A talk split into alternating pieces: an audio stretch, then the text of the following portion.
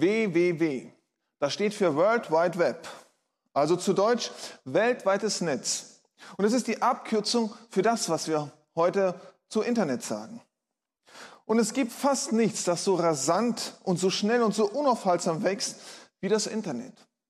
Wo es doch vor, in den vergangenen drei Jahrzehnten ja, sich von einem experimentellen Vernetzung zwischen ja, Forschungsrechnern und Regierungsinstitutionen zu einem weltumspannenden ja, Netz entwickelt. Mittlerweile sind viele Menschen mehr Stunden online als offline. Nicht zuletzt wegen den Siegeszugs mobiler Geräte. WWW, das heißt nicht nur World Wide Web, sondern steht auch für wir wollen wachsen. Wachstum finden wir in vielen Bereichen unseres Lebens.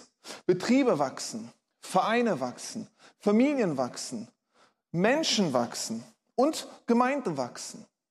Doch an vielen Stellen machen wir Wachstum an Zahlen fest. Die Größe einer Gemeinde ist für viele Menschen ja entscheidend. Und doch sagt die Größe einer Gemeinde nichts über ihre Qualität aus. Sie sagt nichts über die Lebendigkeit der Gemeinde aus. Wir verbinden mit Wachstum auch schnell ja Weiterentwicklung. Unser ganzes Leben dreht sich um Weiterentwicklung. Aber wie sieht es da in deinem und meinem geistlichen Leben aus? Und darum geht es auch in unserem Text heute in Epheser 4 in den Versen 15 und 16. Dort heißt es, sondern wahrhaftig in der Liebe heranwachsend in allen Stücken zu ihm hin, der das Haupt ist, der Christus. Von ihm aus vollbringt der ganze Leib, zusammengefügt und verbunden durch alle Gelenke, die einander Handreichung tun nach dem Maß der Leistungsfähigkeit jedes einzelnen Gliedes, das Wachstum des Leibes zur Auferbauung seiner selbst in Liebe. Es ist immer schön, wenn ein Bibeltext mit dem Wort sondern oder stattdessen beginnt. Das merkt, das merkt man doch, dass es unvollständig ist. Denn was Paulus hier zeigt, ist ein Bild von vorher und nachher. Und genau darum geht es auch im ersten Punkt. Vorher, nachher. Was für einen Unterschied macht es, im Glauben zu wachsen? Dafür muss man sich den Vers vorher noch mit ansehen. Ich lese Vers 14. Damit wir nicht mehr Unmündige sein, hin und her geworfen und umhergetrieben von jedem Wind der Lehre durch das betrügerische Spiel der Menschen, durch die Schlauheit, mit der sie zum Irrtum verführen. Das ist das Vorher, dem der Paulus das Nachher, das Wachstum entgegensetzt. Es gibt ja dieses schöne Sprichwort, es ist noch nie ein Meister vom Himmel gefallen. Die allermeisten Fähigkeiten müssen erlernt bzw. eingeübt werden. Das kann man ganz besonders an Kindern gut beobachten.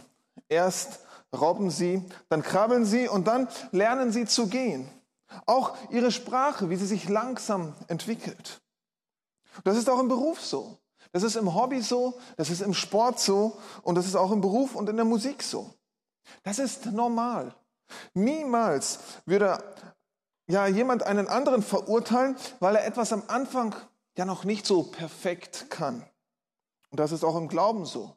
Niemand würde einen, ja, der sich frisch bekehrt hat, von ihm ja bombastisches ähm, Bibelwissen verlangen und merken und wissen, und wollen, dass er das kann.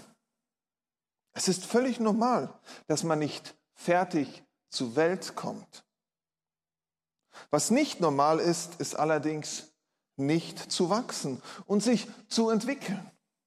Ich will so bleiben, wie ich bin. Wie es mal in einer Werbung hieß, das gilt nicht. Das ist verkehrt. Kinder wollen sich weiterentwickeln, endlich Dinge tun, die Erwachsene tun. Ein gesunder Christ will wachsen, will Jesus ähnlicher werden, will sich entwickeln. Denn das Vorher klingt ja vor allem aus der Perspektive, wenn man es so vor sich hat, ja etwas ja nicht so übermäßig attraktiv. Paulus sagt, dass ein ja ein Christ, ein unreifer Christ, ein Spielball der Einflüsse von außen ist.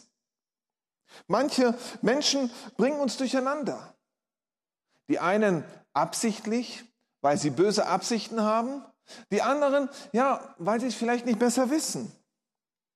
Und unser Grad an Reife, an Wachstum zeigt sich darin, wie sehr es uns verwirrt. Wie sieht es in deinem Leben aus? Bist du gefestigt? Kannst du gute Lehre von Irrlehrer unterscheiden? Kannst du Bücher, die du liest, beurteilen? Predigten einsortieren? Das ist ein Zeichen davon, dass Wachstumsprozesse bei dir eingesetzt haben. Also dieser Unmündigkeit im Vorher setzt Paulus mit den Worten sondern beziehungsweise stattdessen ein Nachher entgegen.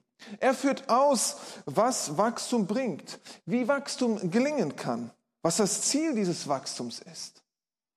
Wie können wir wachsen? Das ist der zweite Punkt. Wie können wir wachsen? Das passiert laut unserem Text durch zwei Dinge. Ich lese nochmal Vers 15 und den Anfang von Vers 16.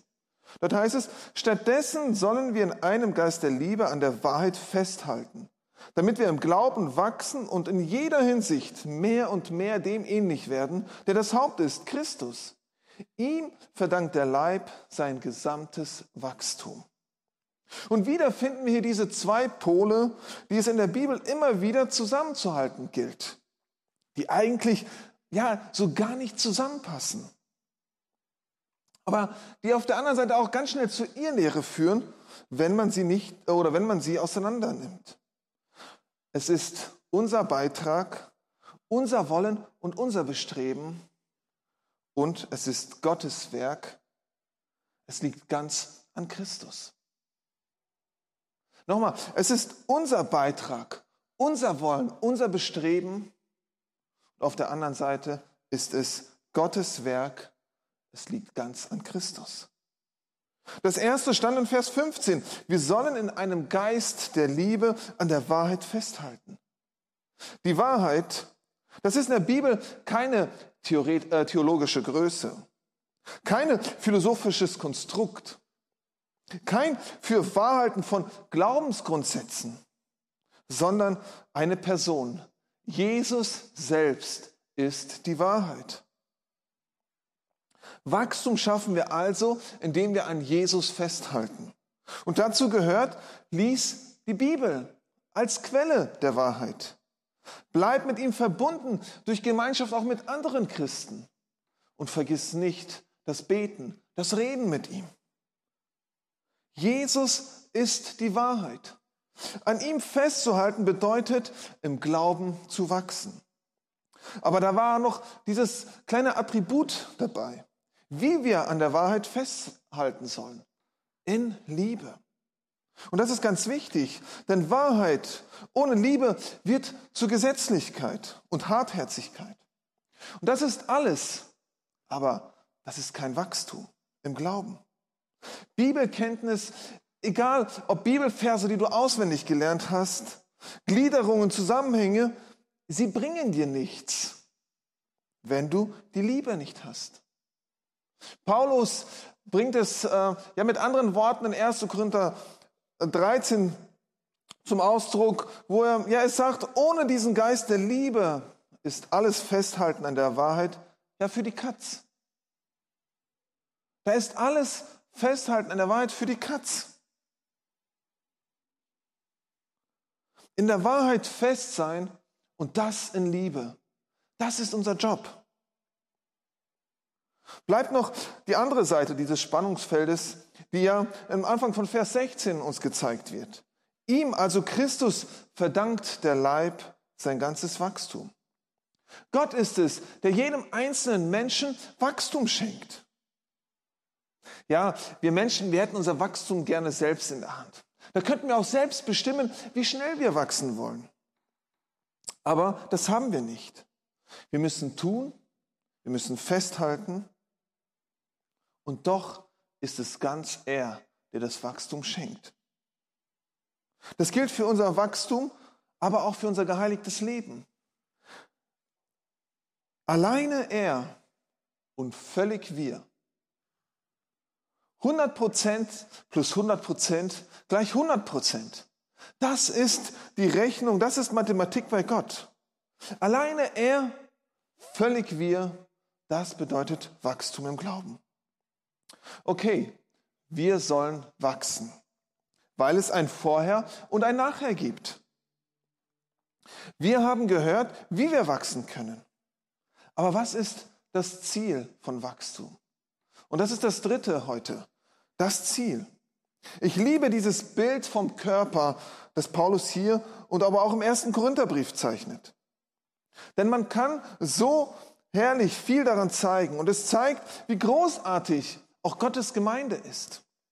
In Vers 16 finden wir auch in diesem Bild das Ziel für das Wachstum jedes einzelnen Christen. Dort heißt es, durch sie wird er zusammengehalten und gestützt und jeder einzelne Körperteil leistet seinen Beitrag entsprechend der ihm zugewiesenen Aufgabe.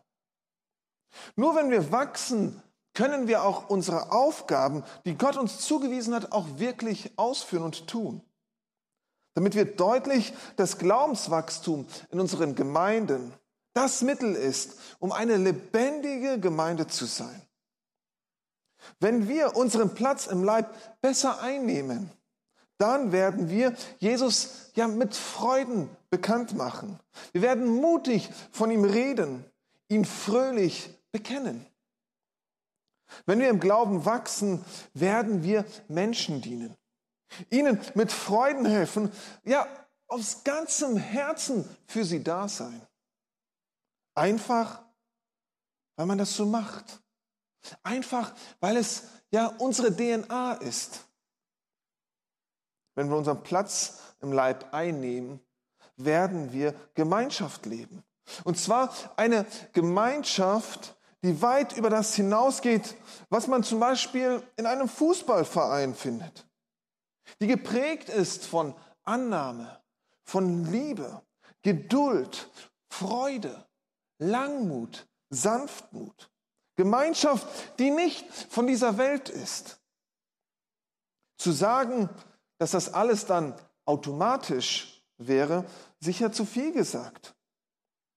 Aber es passiert viel leichter, viel selbstverständlicher, weil durch dieses Wachstum wir vom Wesen her dem viel näher kommen.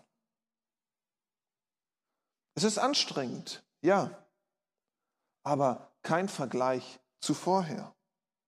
Wenn wir uns im Glauben weiterentwickeln, wenn wir im Glauben wachsen, wird es leichter, selbstverständlicher und lockerer sein. Weh, weh, weh. Wir wollen wachsen und zwar zu ihm hin. Amen.